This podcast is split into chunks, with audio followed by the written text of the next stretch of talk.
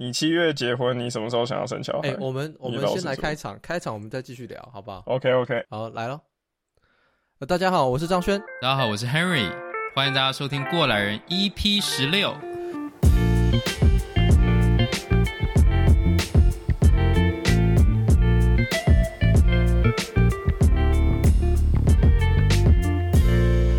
收听的是《过来人》Podcast，《过来人》呢是一个已婚男子讨论生活点滴的一个 Podcast。啊，不是，不是，《过来人》是一个访问在世界各地工作的台湾人的 Podcast，介绍他们的专业与生活，同时也分享他们如何从台湾出发，落脚在世界各地的故事。哎呦，那今天我们要访问的是呢，在加州科技公司当 ESG Manager 的 Alex，我们欢迎。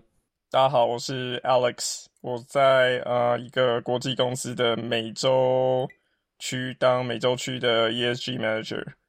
那 ESG 的意思就是 Environmental, Social and Governance，意思就是说我帮我们的企业来实现我们对环境，然后对呃我们的员工还有周遭的呃社区，然后以及啊、我们对于内部管理的这些。啊、呃，愿景跟执行的一个工作，那呃听起来有点复杂，但是简单来说，就是除了赚钱之外，我们要对环境、对社会、对人做好事，所以就有了一个 ESG Manager 这个职位。哎、好了，这个 ESG Manager 这个事情呢，等一下我们我们等一下再聊，好好不好？OK OK，我们先先接回我们刚刚在开场前聊的事情好了，好不好？啊，我跟你讲啦，好不好？我们大家就揭露一下，Alex 呢？我们今天呢，等于是好不好？我们大家黑阿迪兄弟聊天呐。Alex 呢，就是我跟 Henry 以前在这个美国念书的时候呢的一个同学啦，没有错，好不好？严格来说啦，算是我学长啦。对，严格来说是学长啦。对，严格来说，没错，没错，没错，大家互相扶持。然后经过那段时间呢，基本上我是被扶持的那个啦，哈，在当初在这个学校的时候，没错，对，当时 Alex 在这个台湾同学当中呢，他也是一个扶持大家的一个角色，一个大哥，一个教练 coach 的一个身份，在这样子一个概念的一个存在啊，这真的是勾起了很多回忆，比如说呢，呃，张轩刚来念书的时候。他想要去买菜，oh, 那这个买菜的地方呢？第一次去买菜，第一次对，第一次去买菜，大概有好几公里远吧。那这个张轩开了 Google Map，然后就说：“好，我要走过去。”我想说：“哎、欸，正好，应该可以吧？”对对，结果我跟其他同学开着车走出去，然后我们看说：“哎、欸，怎么张轩自己一个人在完全没有人的路上走？”然后我们就想说：“哎、欸，停下来，摇下窗户，哎、欸，张轩你要去哪？哦，我要去超市买菜。”我说。你开什么玩笑？你要走半个小时吗？你要抬东西走半个小时回来吗？上 车上车。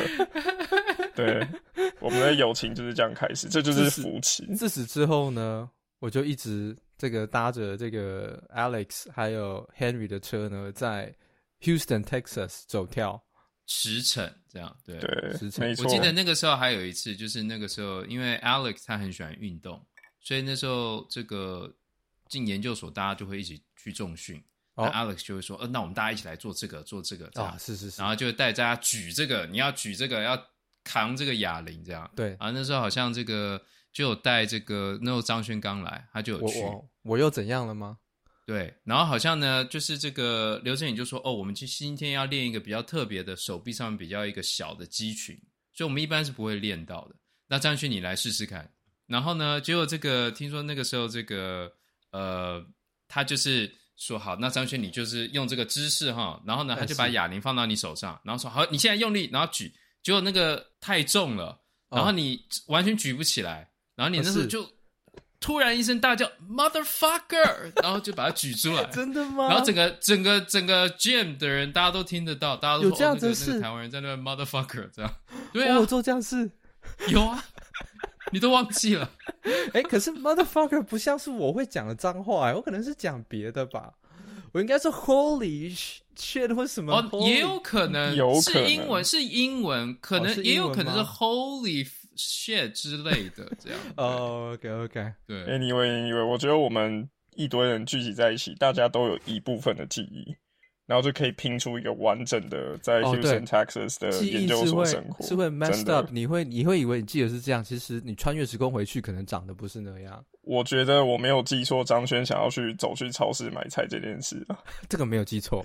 那时候我就看，我那时候我那时候好像刚刚就是到那个我们的宿舍 settle 嘛，然后我走出来想说，哎，我们要去买菜然后，然后我就背了一个背包，我想说，哎，this is 应该是 good enough，然后我就然后看那 Google Map 就说，哎，几公里。走一走，以前在台北几公里，每天都马上在走，应该还好吧？殊不知，而且在 Houston Texas 不是不是行人 friendly 的地方，对，所以走，哎、欸，你你现在是不是很热？还好啦，还可以。车库里面不怎么通风，但是还 OK。等下，对，Alex 现在这个已经。汗一直直冒。哎、欸，我们我跟你讲，真的是讲大家聊天很开心，所以就是心跳都上升了。哦，真的。等一下，如果你要换换地方，再跟我们讲好不好？因为可能会有一段时间、哦、没有问题。OK，没有问题。嗯、好了，反正就是这样。我们大家以前在那个那个 Houston, Texas 有一段有趣的时光了，大家各奔东西。然后如今这个基本上是已婚男子，哎、欸，一个是要已婚，Henry 是要要结婚了。快要已婚，对。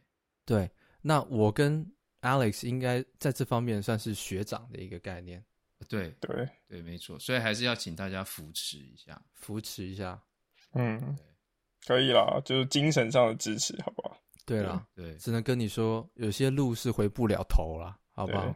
有些难关，有些坎，就是一定要过了才知道了。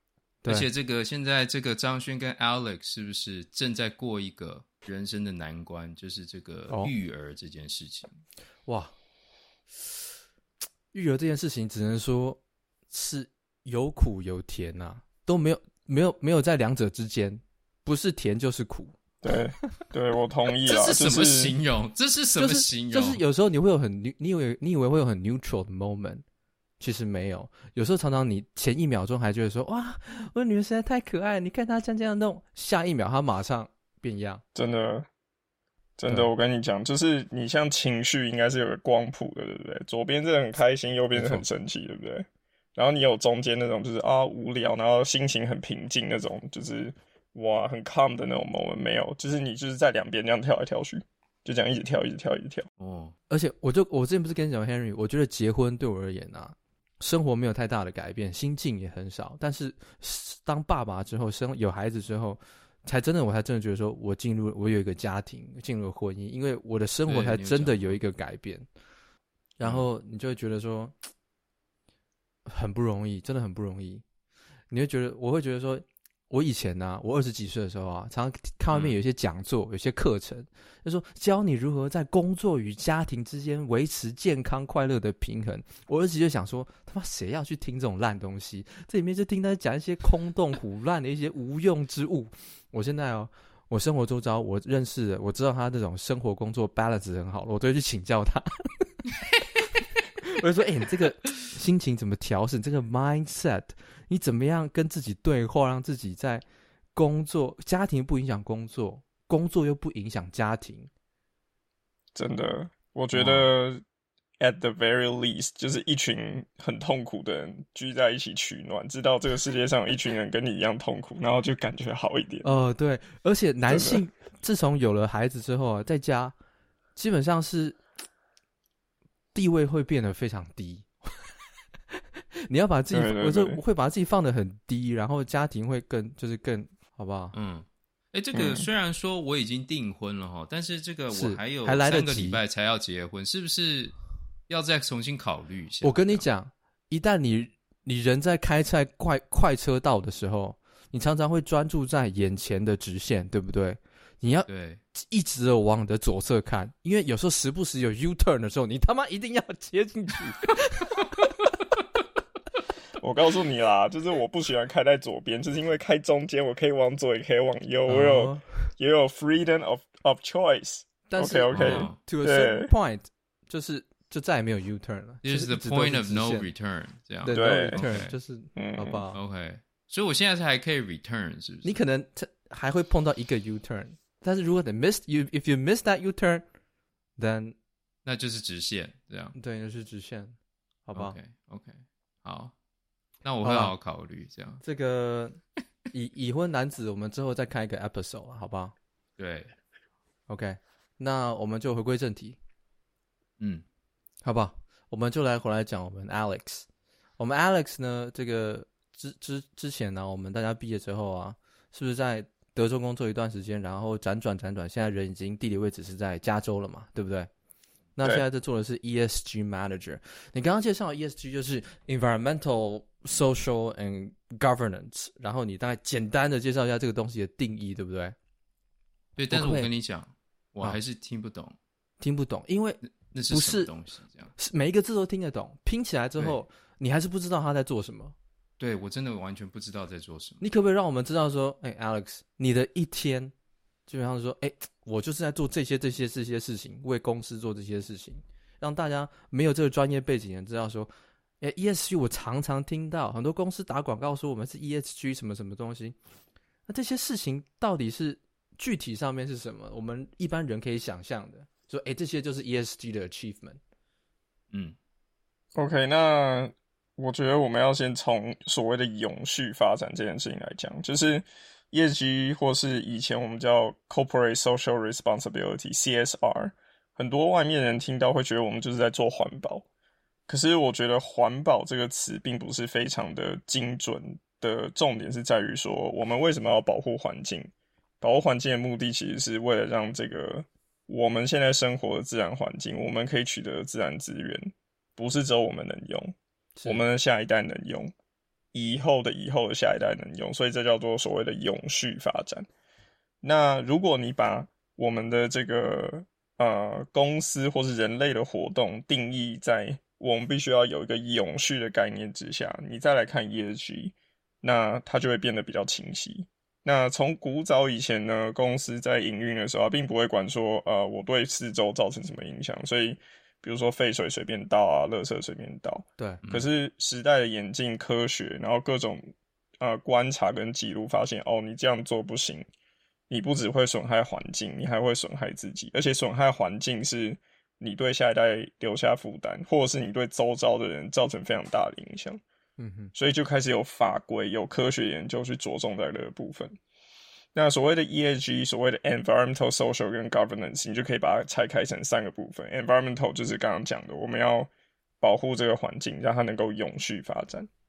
那 Social 呢，你也可以把永续放在上面，你要好好对待你自己的员工，你要让员工心理、生理都健康。哦，这也算是你的业务范围。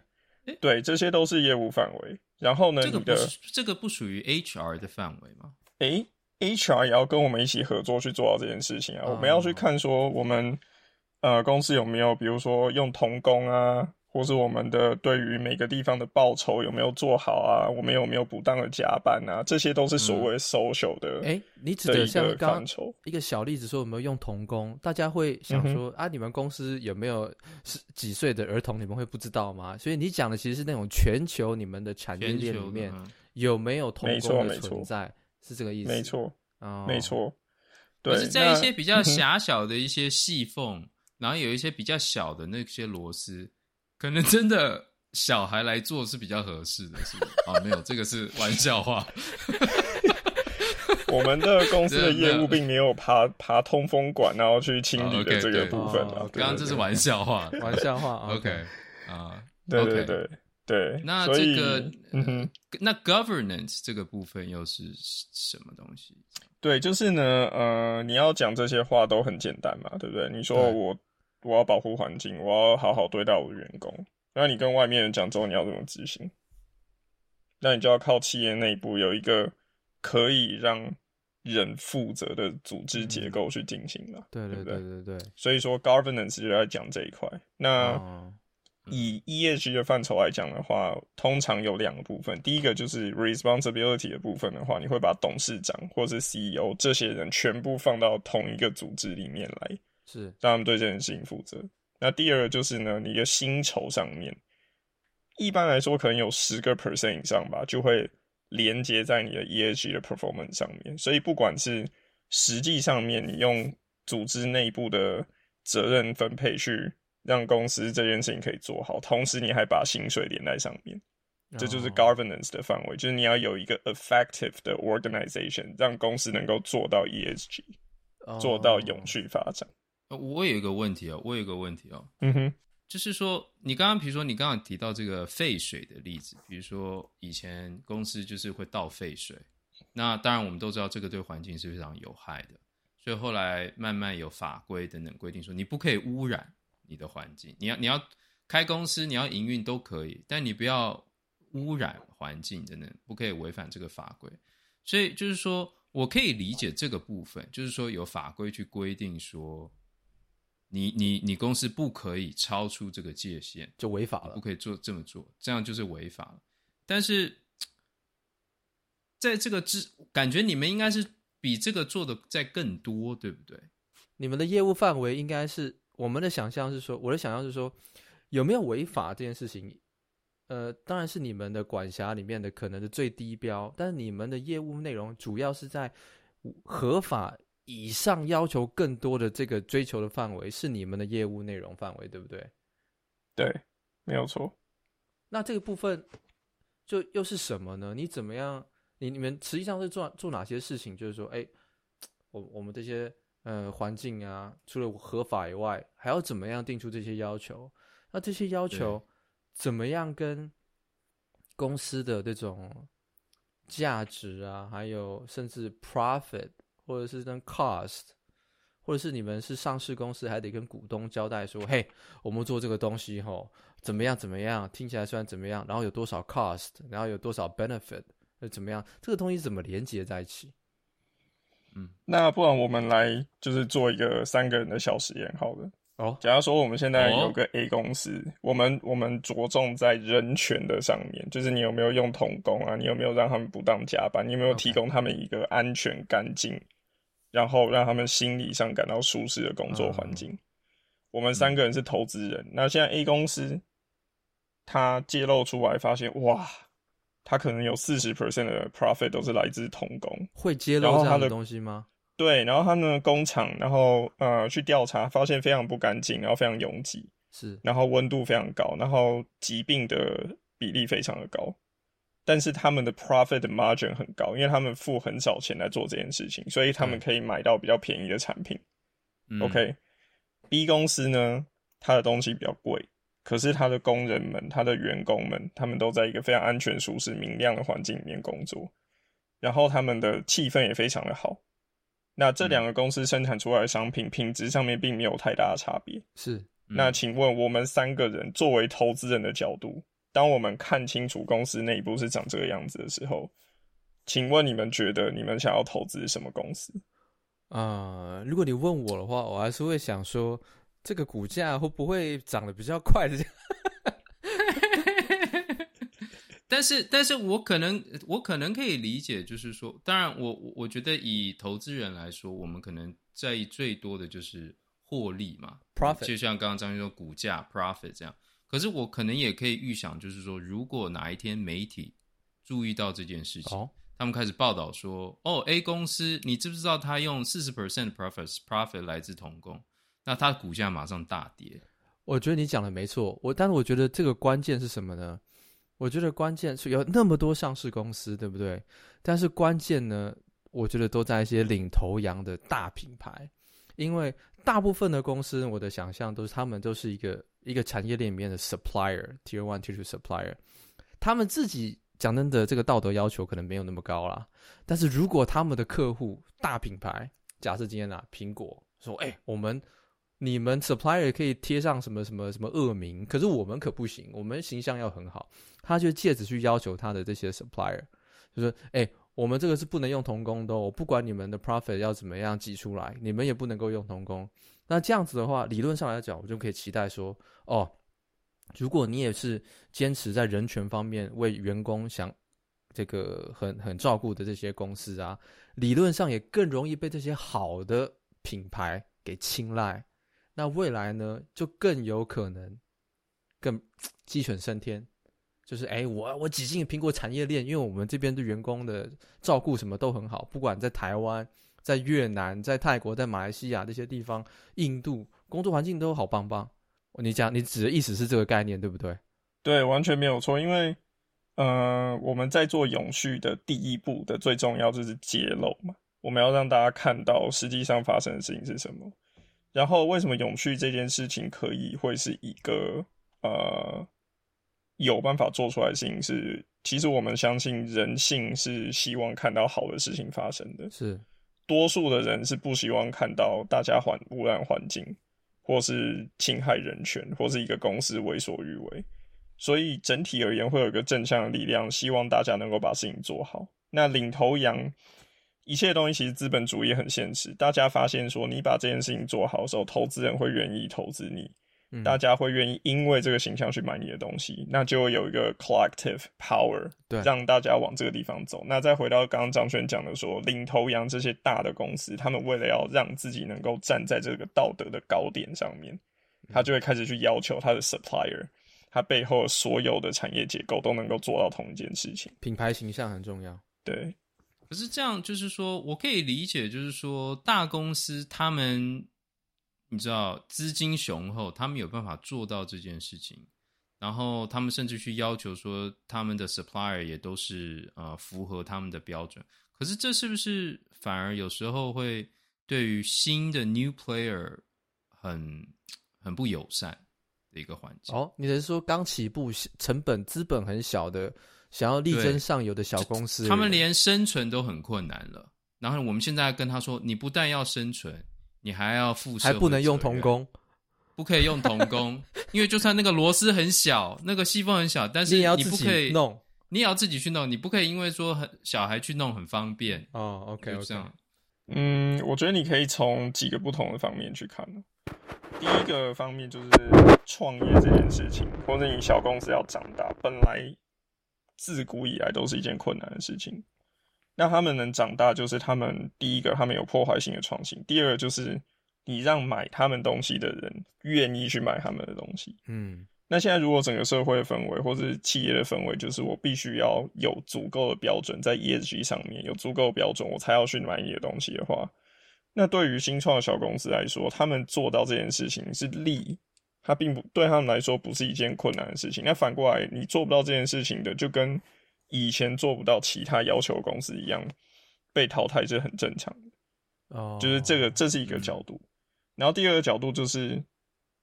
银行或是所谓的资本的这个市场，对于 ESG 的重视是远高于我们的想象的。所以贷款，他们要借钱要营运公司这件事情，嗯、其实银行都会看你有没有办法把这个 ESG 做到好，人权、环境的保护、自己的内部的管理有没有办法做好。如果你做的不够好，他可能少借你二十 percent 钱；你做的很好，他就觉得哎。欸你在这个产业里面很有竞争性啊，那我就多愿愿意多借一点钱给你。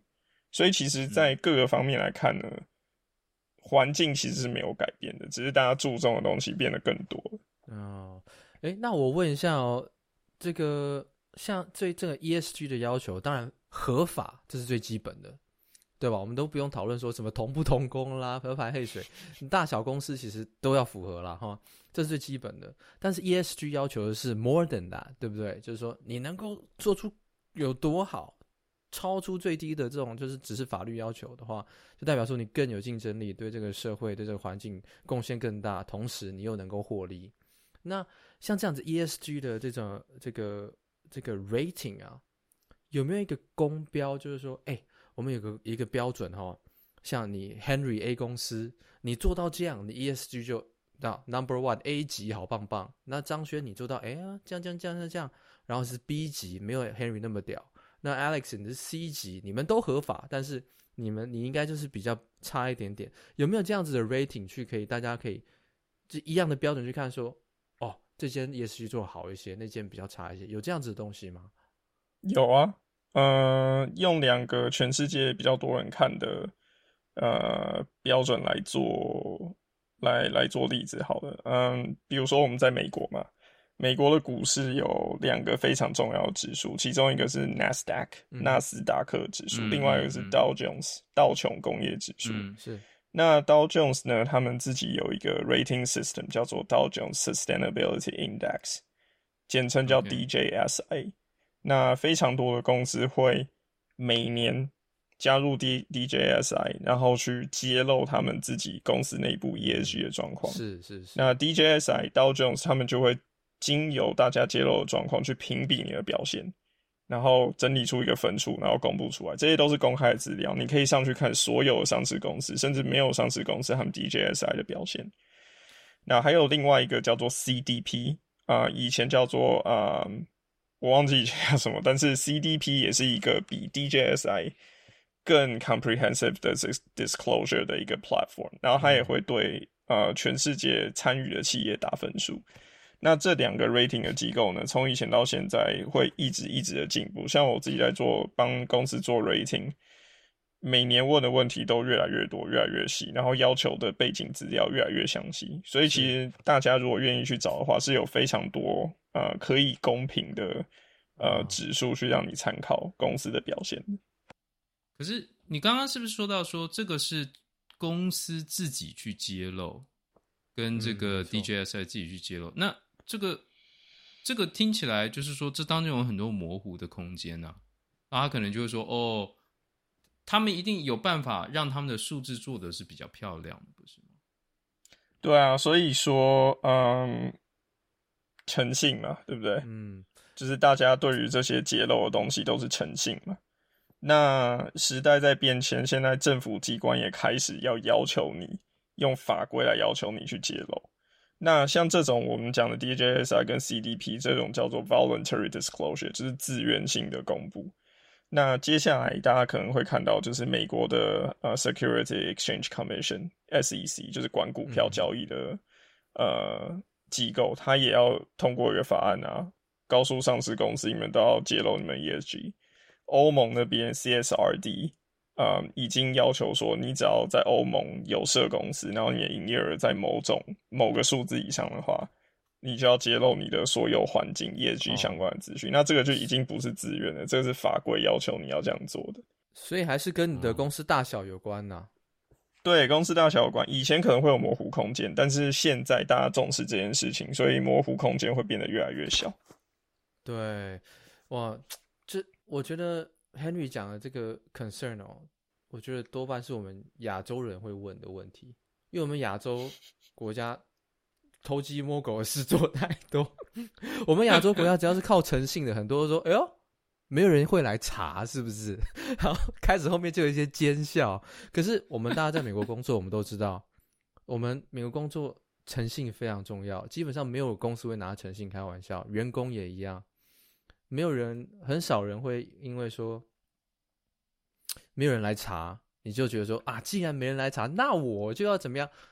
几乎在我的工作经验里面，我都没有见到这样子的人。在欧美是吗？可是你在在美国，你不时还是会听到，隔几年你就会听到，比如说哦，药厂隐蔽这他们的数据，或者是什么公司隐蔽他们的数据，哦、像之前那个。Volkswagen 的那个 那个引擎测试，不是他们也作假他们的数据，呃，就是说你不时还是会听到啊，不是吗？这个哈，首先那个引擎的 Volkswagen 那是很多年前的事情了。哎，为什么我好像我要开始辩解什么 对啊，你又不是 Volkswagen，为什么我会忽然觉得说我有些 defensive 想要辩解什么的这种心情突然冒起来哈？哦，这个呃，你说的没错，其实。嗯、呃，我我应该是我是这个想法了哈。这件事情真的是很难避免，但是每一次有这种呃违法乱纪的事情被揭露之后，至少在美国这样子的工作环境，我相信欧洲更严重，都会有更进一步的审核，然后大家会把这个当成 lessons learned。因为你看，像你这样说那个 Volkswagen 那种这个、嗯、这样所谓的一个。整个汽车业集体可以说是作假，为了 emission 的这种测试作假的这样子的一个一个事情发生啊，很多公司被罚到这个钱哦，好几年你的 profit 都补不回来，很多公司就这样倒了。甚至你看之前日本，嗯、连日本都有很多汽车公司在这个在他们的这个呃 emission 测试里面作假，然后都付出了。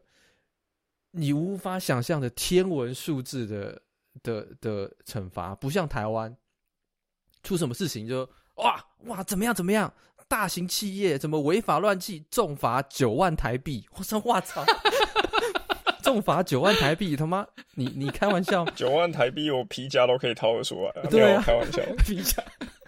对，可是因为在欧美哦，现在像像我我自己是在美国的一间德国公司工作嘛，所以我非常理解说。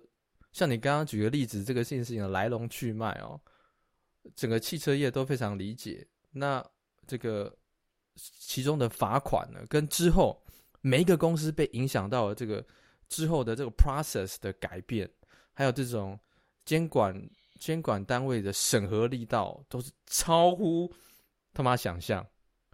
嗯，然后有非常多人的 documentation 啊，干嘛？过去几年跟未来之后的一切的生态都被改变了。那在欧美是有这样子的环境，就是说，我们相信你，你可以作假，但是如果你他妈被抓到，就完蛋了，哦，绝对不是重罚九万，是重罚九十万、九十亿美金。我跟你讲，九百亿美金这样子，这是 tens of millions 美金的罚款，嗯，tens of millions US dollars。你想，你就想说，干嘛？我这个 project 做了两年的 profit 才这样，你一次给我罚，全部罚，所以所有公司就会知道说，就算没有人来查核，我都绝对不会做这样事情了。然后，就算我发现我的客户、我的 supplier 有想做这样事情，我们都现在都有 process 会去，我们要 due diligence 去审核我们的客户或者是我们的 supplier。有没有这样子的 intention 想去做这样子的这种坏勾当？我们有义务要提出质疑。嗯哼，所以我们常常对我们的客户做出质疑，就是因为过去这些事件。OK，但是我才会说，为什么亚洲人会问这样子的问题？因为现在在亚洲国家的国家，他们自己的法规并不是那么的，不是每个国家都那么的看重这种事情，所以法律都在那。但是法律可能 Alex 懂更多啦，可能规矩相关方面，但是执法跟这种违法之后你要被做了惩罚的这种力道，在每个国家的差距是天与地。Alex 有没有什么要补充？嗯，我觉得就是延伸下去了。嗯，现在地球村这件事情好或不好，大家可以自己判断了。但是因为 supply chain 是全球的，是。所以说，如果你有一个地方是有这么大的执行跟惩罚力道的话，那我们也是相信说，未来它会延伸到，会延伸到其他的地方。毕竟 production hub 就是在 Asia 嘛，就是这个样子。那其实我们公司也会收到非常多其他公司的问卷，在问你 ESG。那这个问卷它可能会从他直接给我们，或者他是我从我们刚刚讲 CDP。透过 CEP 来跟我们要 CEP 上面的资料，所以其实就像张轩讲的，每个公司，尤其是大的公司，对这件事情都非常的谨慎，然后他们是花非常多非常多的时间在调查，然后再确保说他的 supply chain 里面没有老鼠屎。当然，你一定不可能百分之一百查到。对，那法律在那边，总是有人会想要就是偷鸡摸狗嘛，想办法。想办法看能不能钻个漏洞，这样。可是你要知道，说违法的代价是非常的大的。那你对这些事情，就是大家希望能够做好。对啊，对，而且在这么竞争的环境里面呢，如果你的同行知道你有在做这种小勾当的话，你绝对会被抓出来。在这么竞争的环境下，对不对？可想而知，我跟你竞争，Henry 同个行业。如果我知道你在雇佣童工锁小螺丝的话，我肯定去举发你。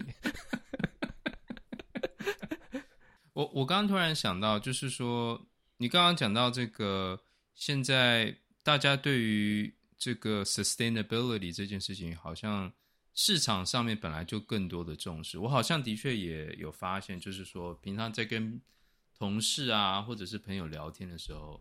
他们也会就说：“哎，你知不知道那个新的 product？它好像蛮 sustainable 的，它好像什么用的材料是怎么样？sustainable 的材料是大自然的、自然的材料，没有用塑胶等等等等。我的确好像在每天的这些你知道跟人互动当中，有发现越来越多人的确很在乎这些事情，那可能间接的也会对于公司造成这些压力，就是说要他们做一些改变。不过我这种这个问题当然很大啦，就是说我觉得。这这这等于是要求整个社会跟这个企业等等做这种文化上面的改变，这是一个巨大的大层面的，然后长时间的改变。那我有时候对于这些问题，我就这当中一定会有很多摩擦，摩擦不一定是坏事。我觉得就是说，一方面可能对于大公司，大家可能开始觉得说我们要负社会责任，然后我们呃需要让环境更好。更环保，而且甚至比如说，这有时候对品牌的形象是有帮助的，因为他们我可以公司可以说我们是一个碳中和的一个公司这样。可是另外一方面，对于一个中小企业或者是一个就是你知道就是要生存的要工作的人来说，他就是他就是要生存，他要赚钱这样。那就说这当中一定是有有一些区，就是在。这个文化或法令上面演进的过程当中，他一定有一些取舍的过程。那有时候可能如果改变的太快了，我们社会就会牺牲掉很多，你知道，失去工作的失业的工人，或者是呃没有办法继续维持他们公司的一些中小企业。那这某方面来说，也是你知道，他们没有工作了，没有饭碗。这其实也也不是一件好事。那，你是怎么看待这种比较大规模的这种大层面的这种事情？我觉得，如果你我们假设一个流动非常自由的一个就业市场好了，如果说你的整个市场有你需要一百个 supply，那今天 A 公司原本是占有八十个 supply，B 公司二十个 supply。但是 B 公司它在 sustainability 做的比较好，A 公司做的不好，A 公司开始拿不到订单，那 supply 就开始变少变少，最后假设剩假设说剩五个 supply 好，那 B 公司变成九十五个 supply，那 B 公司要增加那么多 supply，它的它的员工从哪里来？就是 A 公司缩小了没有工作的员工，所以如果你从这个角度去看的话，你工作的人。的数量其实是差不多的。那如果你有一个能够把这个事情做好、能够转型、有竞争力的公司的话，它就会长大，它就会把失去工作的人、有能力的人再抓过去。我们社会的演进一直都是这个样子。你没有办法竞争的公司，你会消失，但是释放出来的人力就会到别的地方去。不用讲环境好了，就是以科技公司来讲，大家都知道 Nokia。哦，可能现在有一些 Gen Z 的人已经不知道 Nokia 是什么，但哦 no，对，但是 Nokia 是我们这些叔叔们，我们国中、高中的时候，全世界最大的手机公司啊，是的，对对，可是他们转型的实在是太慢了，所以等到智慧型手机出来，他们就 GG 了，他们被打爆了。那他们公司就是卖不了什么手机，那这些人跑出来去哪里？诶，去这些现代智慧型手机的公司，因为他们有那个能力去去适应。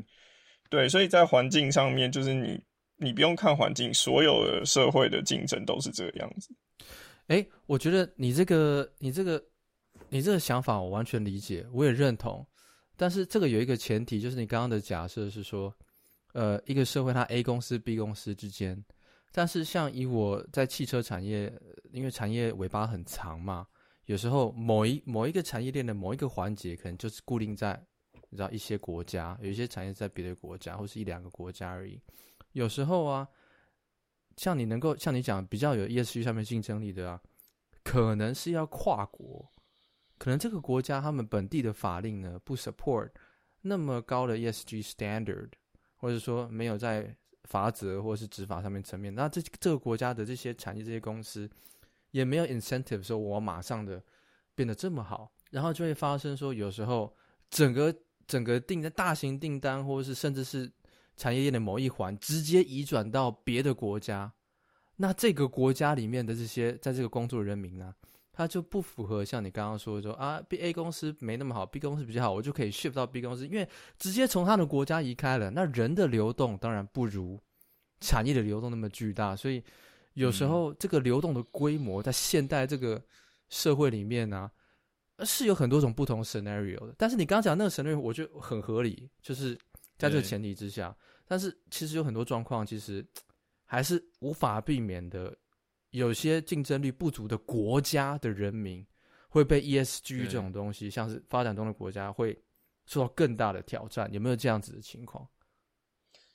我完全同意你说。那这个其实到后面，我觉得讨论到后面，经济问题都是变成政治问题啊。是，就是你一个国家，你想要保护你的产业到什么样的地步？嗯、所以我们只能假设说，呃。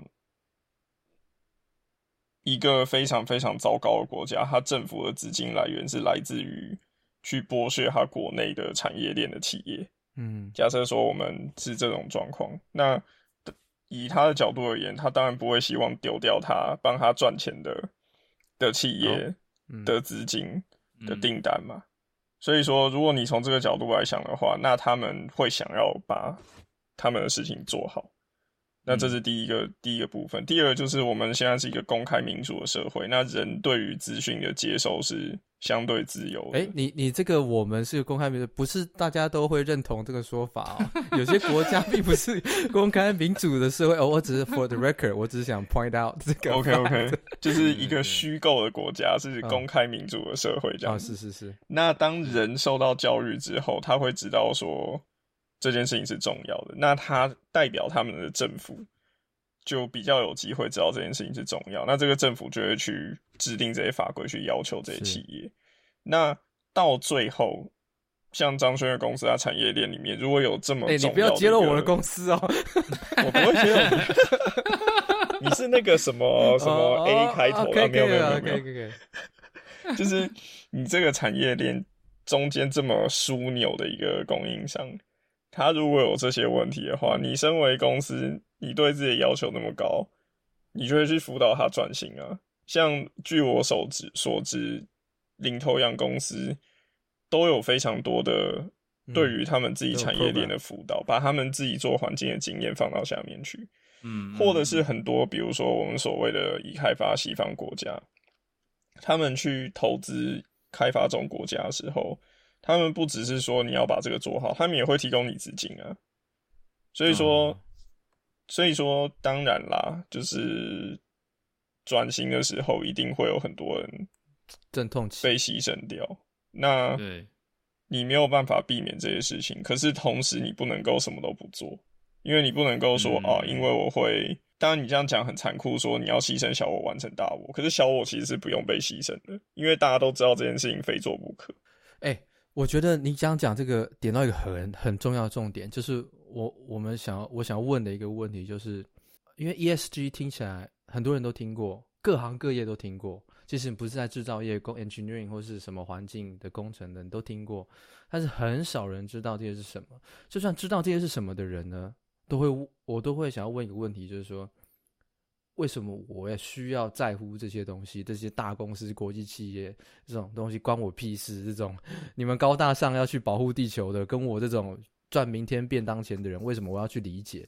那你刚刚 point out 一个很好的点，就是说，你如果不理解理解这些重要性，你很有可能在求职或是找职业、找找领域、找产业的时候，你就没有看明白，就是说 ESG 对于未来就业，你甚至你的就业的这种。呃呃呃，这种稳定性、竞争性的理解就缺乏，所以这个从这角度出发，一般人，我们不是这个专业的人都应该要更理解 ESG 这个趋势，对每一个人都是很重要的，是不是这样？嗯，对啊，就是说要了解他们 ESG 的这个术语，在面试的时候，你可以讲几句，讲出来。那你就会被录取，这样。我觉得，如果你去面试一个 data scientist 或是 engineering，然后就说，哦，yeah，I'm very familiar with the code，but I know ESG as well，然后他就会，他就会跟你说，嗯，好，你你你回去再来，这样，好像有点奇怪，有点有点有点 tricky，有这个有点奇怪。但是我想要说的就是说，因为我原本一直觉得说这种东西一般人甚至不感兴趣，我连想理解的动机都没有。但像刚刚这个例子就会知道说，其实这跟你的就业的这个这个你知道永续性很有关系，因为如果你参加了一个产业，在你这个国家的 ESG 标准其实是要求不高的，你可以想象某朝有朝一日，这个国家这个产业在国际上面的竞争力会降低，很有可能你的工作可能稳定性就会比较低。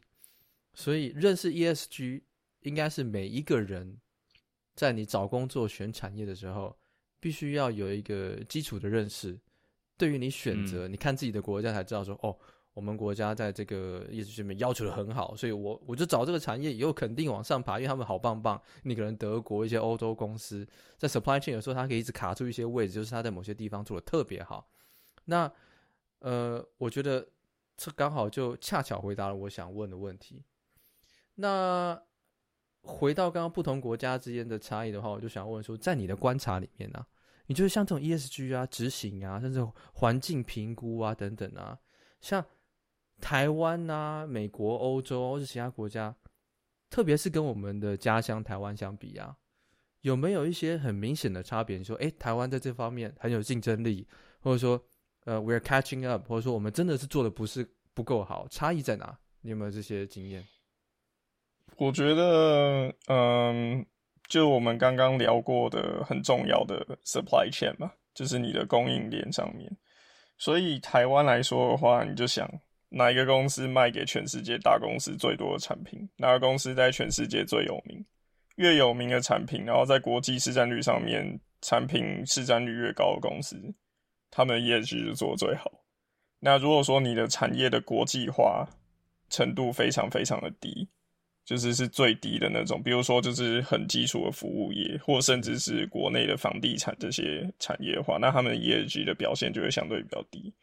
那台湾来说的话，全台湾 ESG 表现最好的公司就是台积电，台积机没有第二家。哦、okay, 对，因为台积电就是卖最多的东西给全世界的最大企业，嗯、所以他们的台积电的 ESG 是有名的。嗯、你从投资的角度上面来看的话，全世界几乎所有的基金或是投资组合有沾到 ESG 的边的话，台积电通常都会是里面一个非常大的投资比重啊。哦、对。哇，这种劝败哦，这种是不是啊？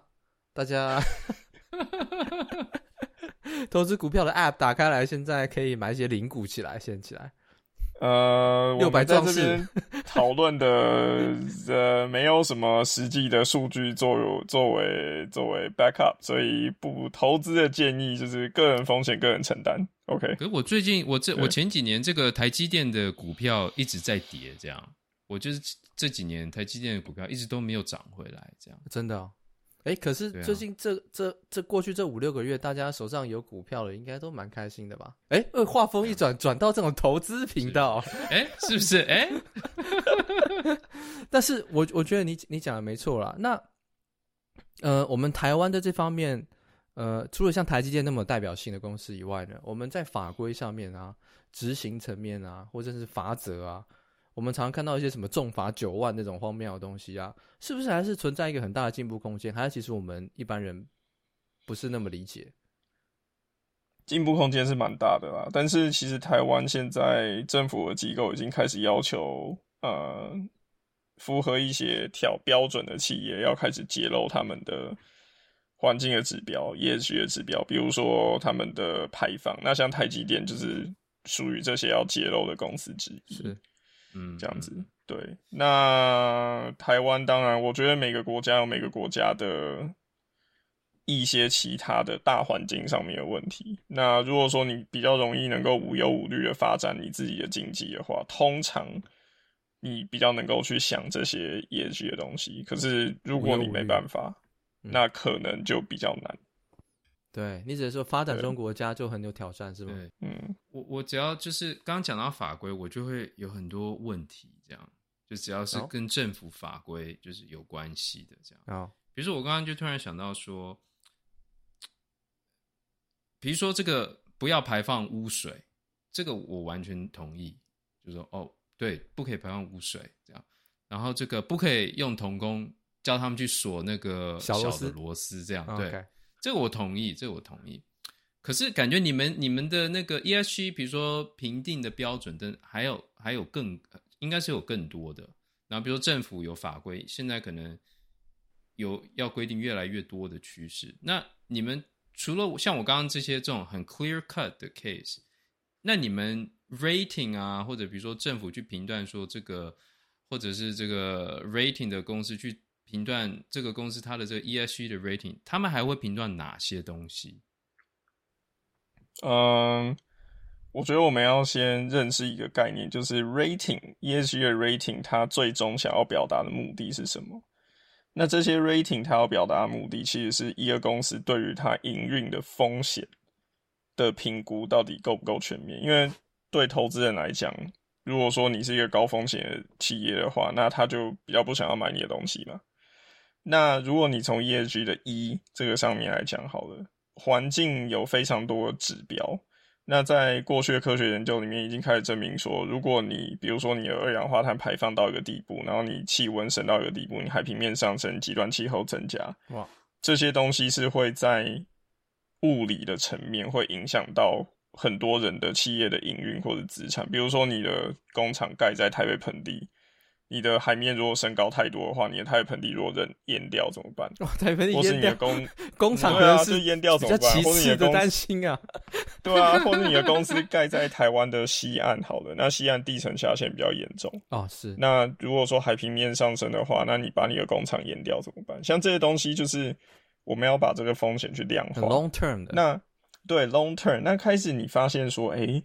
你这个，你这件事情是真的会造成风险的时候，你的企业就要开始去想说，好，那我要怎么去应变这个风险？那 rating 这个 system，他们在所谓的呃去揭露，然后去思考说，就是你对于你的未来，你要怎么样去做，让你公司的风险降到最低？这个是 rating system 他们评分的最大的重点。就是比如说，我现在。公司气候变迁是这个样子，那我要能够怎么去应对它？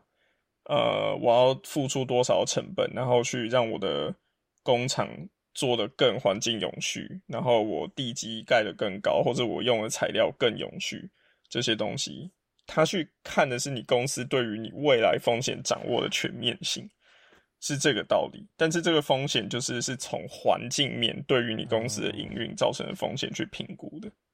是这个样子去看这个问题。哇，这个切入的角度哦，这个层次很高啊，这个专业真的是。但呃，像刚 Henry 讲这个啊，怎么衡量这些标准啊？我我们是不是可以牵扯到一个比较 fancy，最近大家常听到就是这个 carbon footprint，像这种还有碳足迹跟碳中和这种跟 ESG 是不是也有相关？你可不可以帮我们跟科普一下说碳？足迹跟碳中和是一个什么概念？为什么很多现在国际企业都追求这些？这些当然从对环境上的保护可以理解。那很多有没有什么像实际上的 incentive 让这些这些大公司说我们要赶快去追求这个？因为有 A、B、C、D 这些原因，你可不可以帮我们大家科普一下？嗯，我我觉得我们从几个不同方向去看好了。那第一个方向就是。全球气温的上升跟二氧化碳的排放量，这个东西是科学研究证实是有正相关的。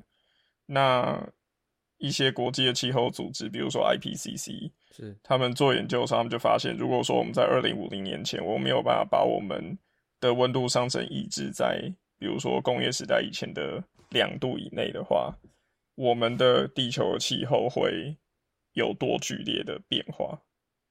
那其实像这个，你就可以举例子啊，像在台湾，小时候冬天我们是真的会觉得冷，可是现在小在台湾的冬天，我们就觉得一般般，没什么感觉。然后夏天会有很多台风，可是近几年台风好像变得蛮少的啊，这些都是气候变迁造成的影响。那就是呃，像这种气候变迁的状态，大家就会开始去思考说，好，那我要怎么样去延缓它？那减少碳排放就是其中一个非常重要的。的一个做法，就是你必须要能够维持在把把把这个升温维持在两度以内。那从这个地方延伸出来，就是所谓的减碳跟碳中和。那大家也听过说巴黎协定，那世界上的很多参与的国家就说好，我要在呃二零五零年或者是二零三零年之前，我要把我的全整个国家排放减低到一个地步。那这个就是从法规的上面就会开始去要求说你要减碳。那这些法规也开始慢慢出来嘛。那比如说第一步就是要揭露，第二步就是要逼你减碳这样。然后再来就是碳中和这个东西，讲难听一点啦，对于企业来说，他们第一个他们在乎的就是风险，风险就是我刚刚讲的实体的风险是，如果说地球真的极端气候到这个地步，会影响到他们企业的营运。然后再来就是大家都这样做，如果我不这样做的话，那我拿不到投资人的钱，那我要怎么办？OK。所以就是，其实就是从两个角度来看，那你要去做这件事。你要说他们唱高调，OK，那唱高调。可是实际上他们做的事情有没有对于这个地球的永续有没有贡献？是绝对是有贡献的。嗯，所以如果你从这个角度去看的话，这个所谓的减碳，它的真正的目的大概就是在这里，有保护地球的目的，同时也有确保我的企业能够赚钱，然后继续营运的目的。理论上，long term 而言，应该是一个双赢的局面啊。那这个一般企业，当然它有 long term 的 incentive，我要呃降低我企业营运的风险啊，保护地球等等。那 short term 在 profit 上面或是 benefit 上面，有没有什么政策是会鼓励企业，就是说，哎，我现在如果做这个，我我就可以怎么样怎么样？有这样子的东西吗？嗯，比如说，如果说真的是以政府的法规来看的话，现在有一个非常有名的法规，就是欧盟要开始实施边境碳税啊。是的，那他就列出很多东西，说你你把这些物品卖进欧盟里面的时候，他要根据你这个物品制造的时候的 carbon footprint，刚刚张轩讲到这个 carbon footprint 来课你税。那你要被因为这个客观税，那你当然就是想办法把你的 carbon footprint 降到一个你认为可以收支平衡，甚至是 profit 会比较高的状态，然后去输入欧盟嘛。嗯、你不可能不卖不卖东西进去嘛，对不对？对，嗯嗯嗯，对啊。哇，这个这个好恐怖，碳税啊，对不对？之前台湾也有在讨论碳税，嗯、但是讲坦白话啦，碳税对我们台湾这样子的国家而言呢，可能距离还比较遥远，因为台湾、嗯。在很多呃社会文化里面，还是有这种国家要扶持啦，然后有保护机制保护我们产业啦，然后对于这种额外收税，对于企业这种还是比较敏感一点。但是在欧洲国家，甚至美国的一些州，像是你们两位在的这个州，加州。加州什么事情最喜欢唱高调？所有东西都是 organic 的加州，买不到非 organic 的产品的加州，就好像有在讨论，就他们的 state law 是要加入碳税的这种概念，对不对？嗯嗯，对，就是加州呢，它目前是用非直接就间接的方法在收你一个企业的碳税。那大概讲一下这个概念是什么，就是加州有一个整个州的碳排放的天花板，是，然后这个天花板每年会一直下降，所以你在加州有每年一直下降，跟综艺节目一样，那种天花板一直降，这样，没错没错，每年会一直下降，所以你在加州排放碳的企业，你为了要能够不超过这个天花板，你要不然就是减低你的碳排放，嗯，花钱去。去更新你的科技，去减低你的碳排放，是，不然你就是花钱去买所谓的碳汇，就是 carbon credit，等于就买 quota，这个 quota 去 offset，去去抵消你的你排放出来的碳，去除。那这是一个自由的市场，我们叫做 cap and trade market。哇，那这些碳的价钱就是它会浮动，但是你就必须要去买。那让这个市场能够永续，就是因为你的天花板一直在降低，所以说它的需求会一直存在，所以你的这个钱就会维持平，或者会一直上升。那经由这种方法，间接的叫你花钱去减碳，这就是一种碳税的概念。嗯，这个让我想到这个之前刚刚讲到这个 carbon credit，对不对？这让我想到之前在 Twitter 上面有一件事情吵得有点凶。Twitter 上面吵什么呢？就请各位听众下一集继续收听吧。在下一集，我们会继续跟 Alex 讨论到碳信用 （Carbon Credit）、碳捕捉 （Carbon Capture） 以及更多 ESG 这个行业工作的情形到底长什么样子。那就下次见。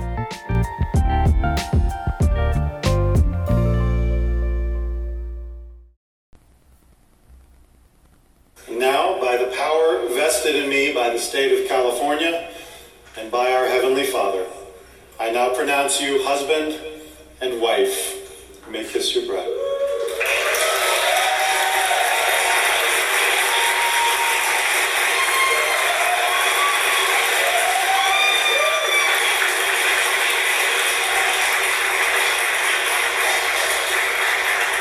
It is my honor to present to you all for the very first time Mr. and Mrs. Henry and Stephanie